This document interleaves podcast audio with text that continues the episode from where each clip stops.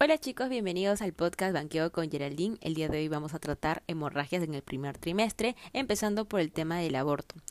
Como siempre vamos a dividir las preguntas con Banqueo ENAM y luego finalizaremos con las preguntas Banqueo MIR, que son básicamente dos o tres preguntas. Bien, eh, no se olviden seguirme en las redes sociales, estoy en YouTube como blog de Geraldine para más videos sobre la carrera. Eso sería todo, sin más preámbulos, empecemos.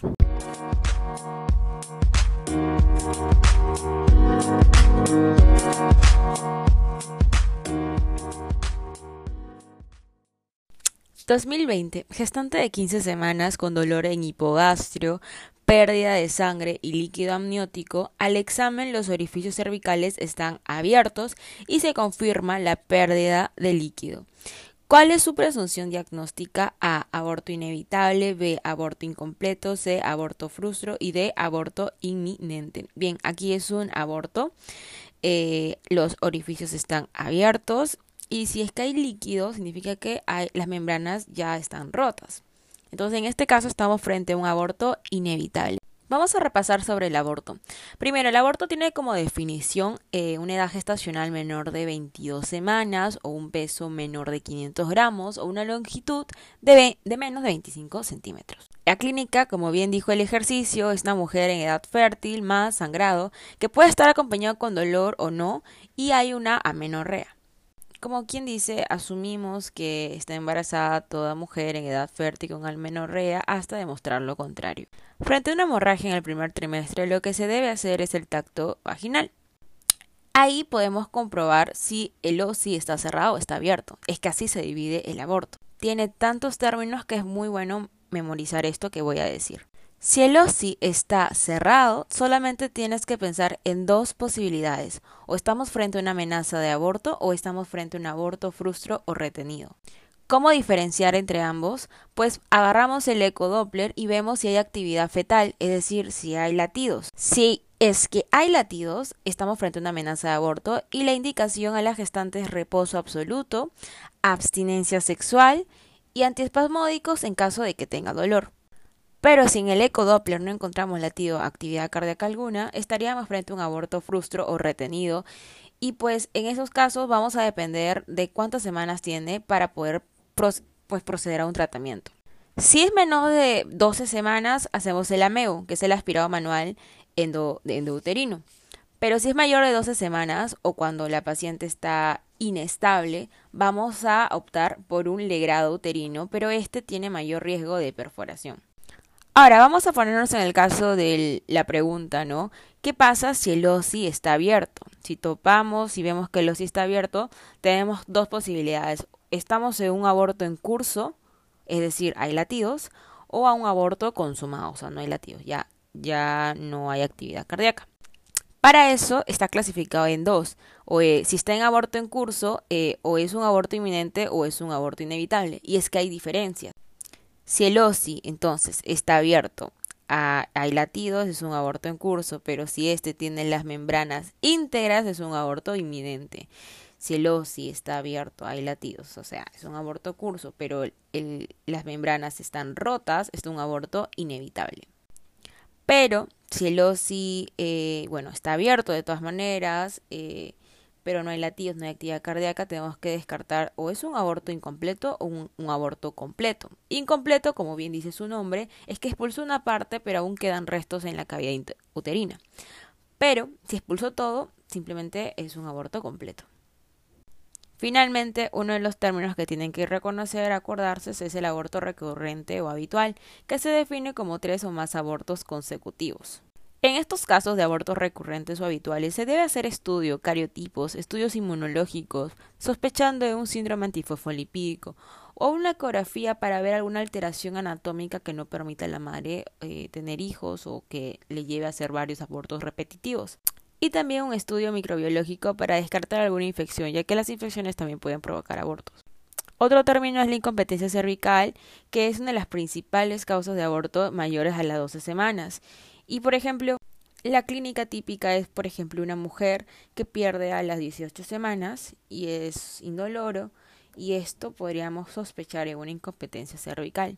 En estos casos el tratamiento de la incompetencia cervical es un cerclaje, primario profiláctico a las 12 semanas a 14 semanas, pero secundario a partir de las 16 semanas. Bien, entonces como ya tenemos esto explicado, sí es muy fácil responder la pregunta, ¿no? Era un OSI abierto, era 15 semanas y eh, tenía pérdida de líquido, es decir, las que membranas estaban eh, rotas. En este caso estamos frente a un aborto inevitable. Si, no, si te decían que las membranas estaban íntegras, estábamos frente a un aborto inminente. 2016. Gestante de 26 semanas con antecedente de pérdida en el primer trimestre presenta pérdida de líquido amniótico con latidos fetales eh, positivos, o sea, hay actividad cardíaca, ¿no? ¿Cuál es el diagnóstico que necesita pronto manejo? la amenaza de aborto, aborto incompleto, aborto frustro o incompetencia cervical. Bien, recuerden que el aborto es menos de las 22 semanas. En este caso, esta paciente tiene 26 semanas. Por lo que no podríamos decir que estamos frente a un aborto, descartando la alternativa A, B, C que hablan del aborto y quedándonos finalmente con la incompetencia cervical. 2013. ¿Cuál es la causa más importante de aborto antes de las 12 semanas de gestación? La principal causa son las anomalías cromosómicas, sobre todo las trisomías 21, 13 y 18.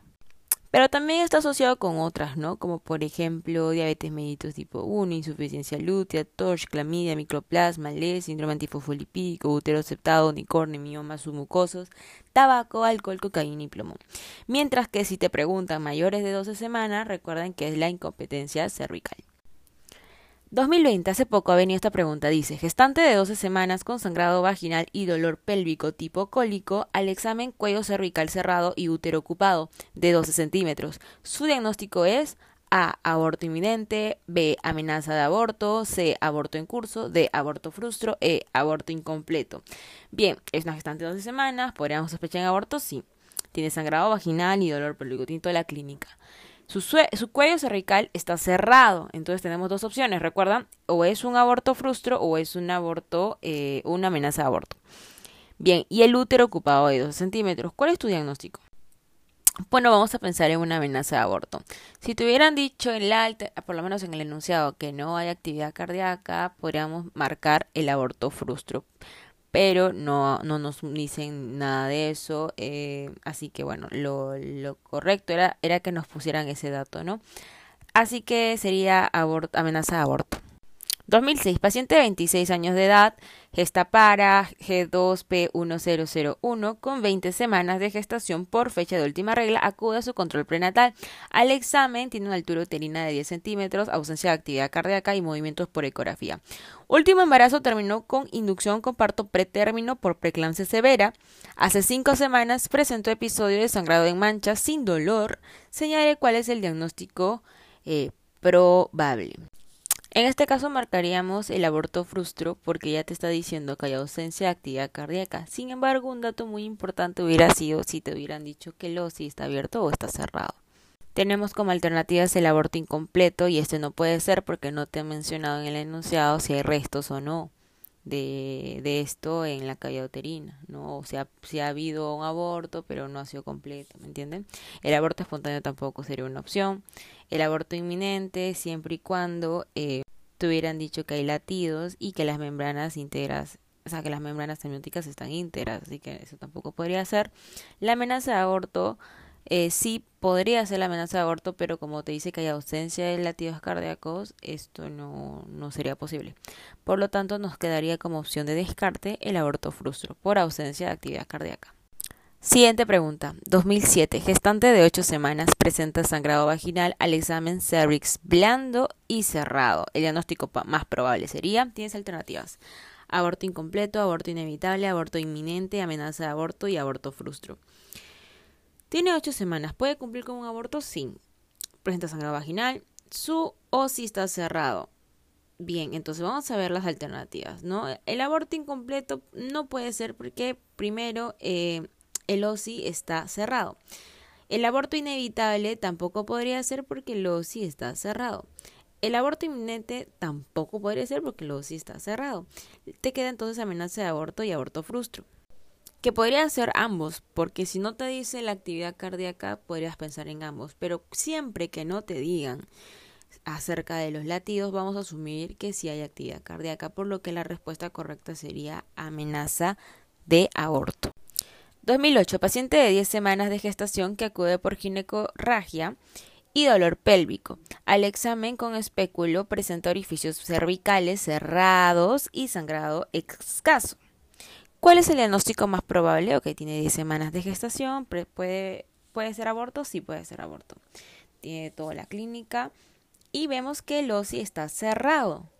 Bien, entonces si está cerrado, hay que pensar en dos posibilidades. O es un aborto frustro retenido o una amenaza de aborto. Y siempre que no te digan sobre la actividad cardíaca, pensar en una amenaza de aborto, lo cual esa es la respuesta.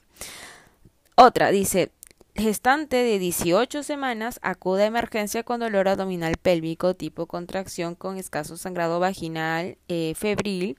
Al examen ginecológico se aprecia pérdida de líquido amniótico con test de Fern positivo y cuello dilatado. El diagnóstico más probable sería a ver, 18 semanas, menos de 22 semanas, sí, eso puede ser un aborto, tiene toda la clínica. Eh, el líquido amniótico, eh, o sea, si está saliendo, significa que la, hay una ruptura de las membranas amnióticas, por lo cual lo que podemos pensar es en un aborto inevitable. De paso te están diciendo que el cuello está dilatado, o sea, está abierto. Esa es la respuesta. ¿Cuál debe ser la conducta ante un aborto? A. Histerectomía. B. Observación, aspiración intrauterina o legrado. C. Oxitocina, antibióticos o legrado. D. Antibióticos parenterales. O E. Administrar prostaglandinas. B. ¿No? Observar, aspiración intrauterina o legrado. Todo va a depender de las semanas. Si se le pide ecografía para evaluar primero la vitalidad, eh, se le da ameo cuando es estable la paciente y cuando éste está a menos de 12 semanas y legrado cuando es mayor de 12 semanas o está inestable la paciente. 2020, hace poco vino. Mujer de 25 años eh, refiere a trazo menstrual de 2 semanas, acude por sangrado vaginal escaso al examen útero de 8 centímetros, cervix con orificios cerrados. Ya, si te dices cervix con orificios cerrados, tienes la clínica de un aborto, pensar solamente en dos cosas, en amenaza de aborto o en un aborto frustro. ¿Qué dice?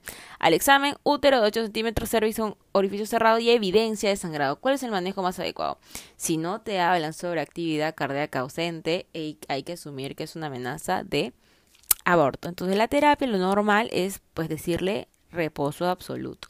Acá las alternativas es reposo absoluto, lo cual yo marcaría. B, administrar corticoides. C, prescribir progesterona. D, ecografía transvaginal. Y E, profilaxis antibiótica. Siguiente pregunta también del 2020. Gestante de 9 semanas desde hace 6 horas presenta dolor hipogastro leve y sangrado vaginal escaso. 9 semanas más clínica de aborto, pensar en un aborto.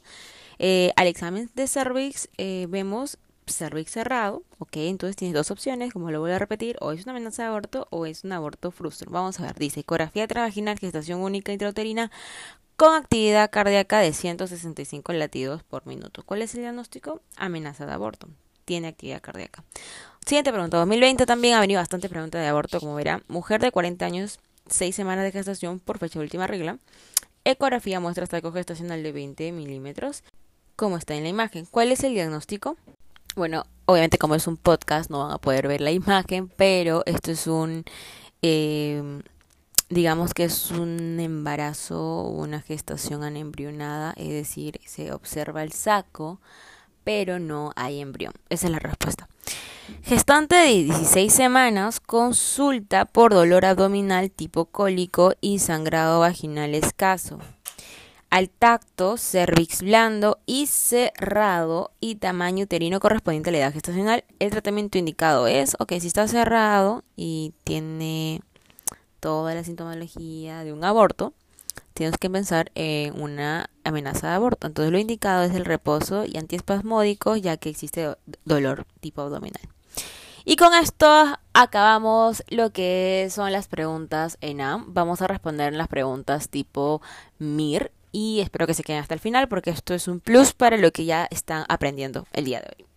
Dice 2018, mujer de 36 años que acude a la consulta por haber sufrido tres abortos espontáneos en el primer trimestre, no ha tenido ningún embarazo a término. Entre los estudios que solicitaría en primer término no se incluye A. Histerosalpingografía, eh, B. Cariotipo en sangre periférica de ambos miembros de la pareja, C. Determinación de anticuerpos antifosfolipídicos y D. Ecografía vaginal. Miren, dado que la paciente presenta abortos precoces de repetición, los estudios que se deberían realizar tendrían que ir dirigidos a detectar las causas más frecuentes de este problema. Así que se debería realizar un cariotipo a los padres porque una de las causas más frecuentes de los abortos en el primer trimestre, como ya los repetí, son las cromosomopatías, que serán más frecuentes si hay alguna alteración cromosómica en los padres. Así que la opción B es verdadera. Por otra parte, realizaríamos un estudio de trombofilias a la paciente dentro de la cual se determinarían los anticuerpos antifosfolípidos, así que la opción 3 es verdadera. Y también estaría también indicada pues una ecografía ginecológica, puesto que otra causa de aborto precoz son las malformaciones uterinas, como por ejemplo el útero bicorne, el septo, etc. Pero la opción 1 que dice la histerosalpingografía no es correcta. El hecho de que la paciente se llegue a quedar embarazada aunque posteriormente aborte implica que sus trompas son permeables y no tiene dificultades a la hora de concebir, de la concepción, por lo que la realización de una histerosalpingografía que valora la permeabilidad tubárica no tendría sentido en esta paciente, ¿ok? Así que la histerosalpingografía no sería un estudio que yo haría. Siguiente pregunta. Una mujer de 26 años acude a, una urgencias por dolor abdominal y escasas pérdidas hemáticas vaginales. Refiere una menorrea de 7 semanas. Le realiza un test de embarazo con resultado positivo. ¿Cuál es el siguiente paso? 1. Realizar un examen ecográfico vaginal. 2. Recomendar reposo domiciliario y repetir el test de embarazo en una semana. 3. Evacuar el útero mediante el grado por aspiración. 4. Pautar progesterona natural micronizada por vía vaginal hasta la semana 14 de gestación. O 5. Evacuar el útero mediante la administración intravaginal de prostaglandinas. Se trata pues de una mujer de metrorragia del primer trimestre en la que plantean cuál es el siguiente paso tras la anamnesis y la exploración física. Para poder establecer el diagnóstico diferencial entre una amenaza de aborto, aborto, embarazo ectópico o mola, la primera prueba complementaria a realizar es la ecografía transvaginal, por lo cual la respuesta correcta es la número uno, ¿no? que es realizar un examen ecográfico y vaginal que en la mayoría de los casos te dará el diagnóstico. En caso de que esto no fuera concluyente, el siguiente paso sería determinar la beta-HCG en sangre. El resto de opciones son terapéuticas y deben decidirse una vez establecido el diagnóstico. Y bueno, esas son las preguntas de aborto nada más en eh, de los últimos 10 años, así que vamos a continuar en el siguiente podcast con las otras causas de hemorragia en el primer trimestre y espero que les haya gustado este podcast, pueden escucharlo con sus amigos, en clases, cuando estén regresando de los hospitales o de sus clínicas o de sus prácticas y bueno, nada, pedirles que me puedan seguir también en las redes sociales. Estoy como Alexa Nena. En TikTok suelo subir videos de 3 minutos. Así que aprovechenlo. Está como Geraldine Alexandra. Eh, le quitan la A al final. Y en YouTube como blog de Geraldine. Nada más, un abrazo, cuídense mucho, saludos.